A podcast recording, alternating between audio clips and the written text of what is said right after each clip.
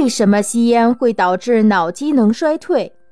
烟里的一些毒性物质能很容易通过血脑屏障而进入脑内，损坏大脑细胞，引起脑血管坏死，使大脑正常的血液循环遭到破坏。所以，《十万个为什么》强烈建议青少年朋友们远离香烟。长期吸烟会导致尼古丁慢性中毒，使大脑正常功能混乱，如神经过敏、记忆力减退、注意力不集中、头晕、头痛、失眠、多梦、反应迟钝等等。